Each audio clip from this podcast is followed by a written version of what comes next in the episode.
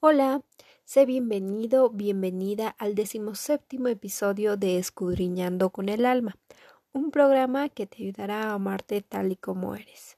Mi nombre es Jocelyn Díaz y en esta oportunidad hablaremos de un texto de Humberto Eco publicado en octubre del 2002.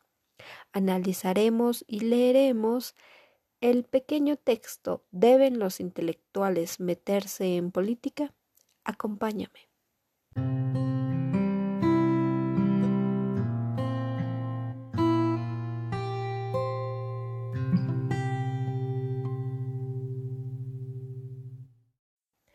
Bien, quiero empezar pidiendo disculpas ya que me encuentro resfriada y quizás no se me escuche bien o lea un poco raro. Empecemos entonces. Texto de Humberto Eco publicado en octubre del año 2002. En un reciente encuentro organizado por el sindicato italiano SEGIL con el fin de escuchar la opinión de algunos expertos sobre diferentes problemas de nuestro tiempo, realicé una serie de afirmaciones improvisadas sobre distintos temas. Fui al encuentro temiendo que, como suele suceder a menudo, una entidad política quisiese pedir a algunos intelectuales ideas sobre la forma de hacer caminar a la nación. Pues bien, no hay nada que me irrite más en el fondo, que me haga sonreír cuando me lo pidan a mí, que ver a, los intelectuales utilizados como oráculos. Naturalmente, señalé que hoy por hoy no se puede entender por intelectual a cualquiera que trabaje con la cabeza en vez de hacerlo con las manos. Trabaja con la cabeza también el que controla las reservas de un hotel y, en cambio, lo hace con las manos un escultor. Digamos, pues, que por intelectual se entiende el que desarrolla una función creativa, tanto en el universo de las ciencias como en el de las artes, incluyendo al agricultor, que inventa una nueva forma de rotación de cultivos, en definitiva, no es necesariamente un intelectual el que escribe de una forma correcta un buen manual de aritmética para colegiales, pero puede serlo el que escribe adoptando criterios pedagógicos inéditos y más eficaces. Bien, en estos tres primeros párrafos creo que nos eh, Humberto Eco nos da a entender para él qué es un intelectual y cómo ve a los políticos y la relación entre un intelectual y político. Creo que ahí ninguno de nosotros nos perdemos.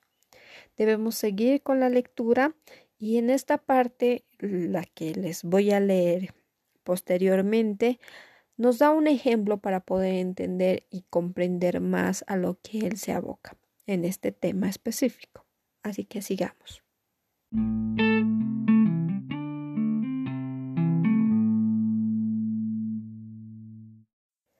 Una vez precisado esto, Humberto Eco nos dice que hay que señalar que la Grecia de los tiempos clásicos nos ofrece tres modelos de intelectual, las cuales son la primera es la de Ulises, que al menos en la Ilíada desarrolla funciones de intelectual orgánico según la vieja idea de los partidos de izquierda. Agamenón le pregunta cómo puede conquistar Troya, y Ulises inventa la idea del caballo. Y siendo como es un intelectual orgánico de su grupo, no se preocupa del final que puede tener los hijos de Príamo. Después como tantos intelectuales orgánicos que entran en crisis y se transmutan en gurús o se ponen a trabajar para Mediacent, el grupo mediático de Berlusconi, Ulises se dedica a navegar y a sus propios asuntos. La segunda figura es la de Platón, que no solo tiene una idea propia de la función oracular del intelectual, sino que piensa que los filósofos pueden enseñar a gobernar. El experimento que pone en marcha junto al tirano de Siracusa no le sale bien, lo que quiere decir que hay que tener mucho cuidado con los filósofos que proponen modelos concretos de buen gobierno. Si tuviese que vivir en la isla de utopía tal y como lo concibió Tomás Moro o en una de las falasterios que concibió Fourier, lo pasaríamos peor que un moscovita en los tiempos de Stalin. La tercera figura es la de Aristóteles, que, como es de sobra conocido, fue el preceptor de un hombre de gobierno como Alejandro. Por lo que sabemos, nunca le dio consejos precisos sobre lo que debía hacer en sus campañas y nunca le dijo si tenía que cortar el nudo gordiano o casarse con Rosana. En cambio, le enseñó en general qué es la política, qué es la ética, cómo funciona una tragedia o cuántos estómagos tienen los rumiantes. Pero, aun suponiendo que Alejandro hubiese sacado provecho de estas enseñanzas, podría haber conseguido lo mismo sin que Aristóteles hubiese sido su preceptor. Bastaría con que uno de sus amigos le hubiese aconsejado que leyese bien los libros de Aristóteles.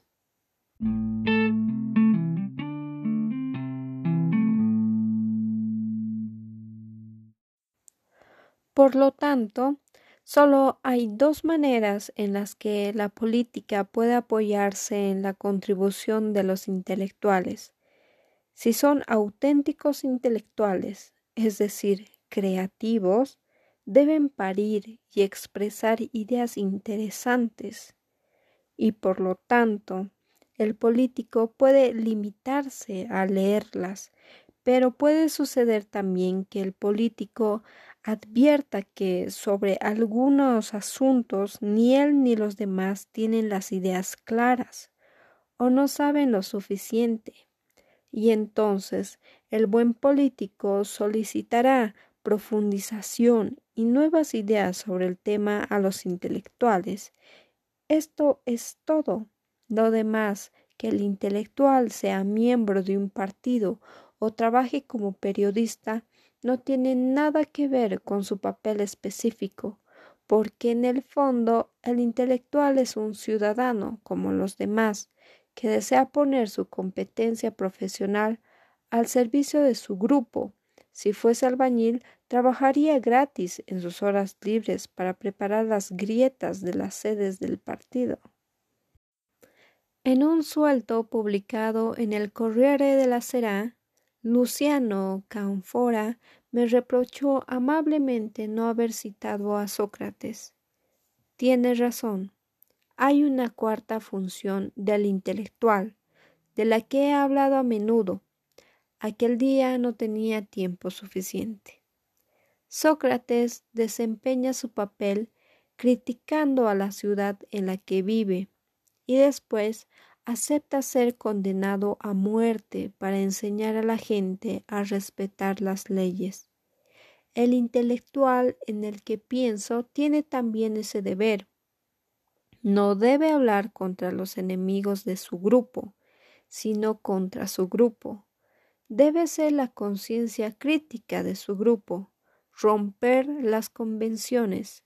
De hecho, en los casos más radicales, cuando un grupo llega al poder por medio de una revolución, el intelectual incómodo es el primero en ser guillotinado o fusilado. No creo que todos los intelectuales deseen llegar hasta este punto, pero deben aceptar la idea de que el grupo al que en cierto sentido han decidido pertenecer no les ame demasiado.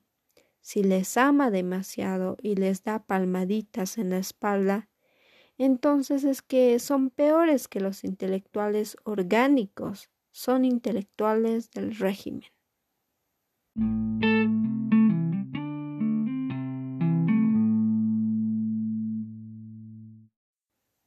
Y así concluimos con esta lectura y ahora vamos a analizar de fondo un poco porque yo creo y siento que ustedes lo entendieron a la perfección. Es una lectura fácil de comprender y espero no estar en, en bueno, equivocándome en pocas palabras. Bien, Humberto Eco nos dice en pocas palabras que los intelectuales no deben meterse en la política. No si tú eres intelectual y, eres de las personas que creen teorías, que piensa que es creativo y demás, no entres por ti solo a la política. Eh, la política, de hecho, puede apoyarse en la contribución de los intelectuales solo si el, el, intelectual es auténtico, si es creativo y que exprese ideas interesantes. Eh, entonces el político puede ir donde ti, que eres intelectual, y decirte, sabes que me interesó esto, esto y esto, voy a hablar de esto y quizás implementarlo. Bien, está bien, eres creativo y has hecho o tienes ideas interesantísimas que valen la pena. Pero tampoco eh, prestes tus, tus tesis quizás o tus argumentos a políticos que no te advierten que ellos no saben cómo tomar o cómo tocar ese tema. O como políticos, por ejemplo, eh, eh, o qué sé yo, presidentes, no saben cómo arreglar una situación y se toman de la mano de un intelectual y ese intelectual tampoco sabe, entonces eh, debemos tomar en cuenta eso. El político eh, de, tiene que advertir que sobre algunos asuntos que ni él ni los demás tienen ideas claras y que no saben lo suficiente. Entonces, eh, si el político te solicita que produzcas tú una idea o algo, lo puedes hacer. Pero en pocas palabras nos dice que no, que no nos metamos porque es como regalarle algo gratis a alguien, algo que a ti te cuesta, y por eso nos da un ejemplo y nos dice es como que el albañil regala su mano de obra o toda su fuerza cuando nadie te va a pagar, ¿no? Entonces, eh, es eso. Eso es lo que yo entendí y según a las figuras de Platón, Aristóteles, de también de Ulises y demás, eh, pues, claro que los políticos no tienen casi nada que ver con los intelectuales. Hay quizás una brecha pequeña, pero que habría que tener mucho cuidado si queremos hablar de este tema a fondo. Y creo que Humberto Eco lo ha hecho extremadamente bien en este pequeño artículo, se le podría llamar. Y mm, eso.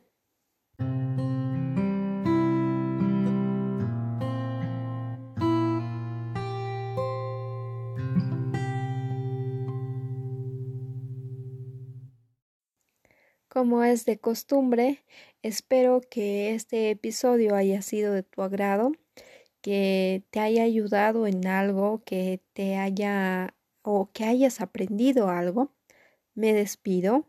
Muchas gracias por tu tiempo. Mi nombre es Jocelyn Díaz y nos vemos en un próximo episodio. Gracias.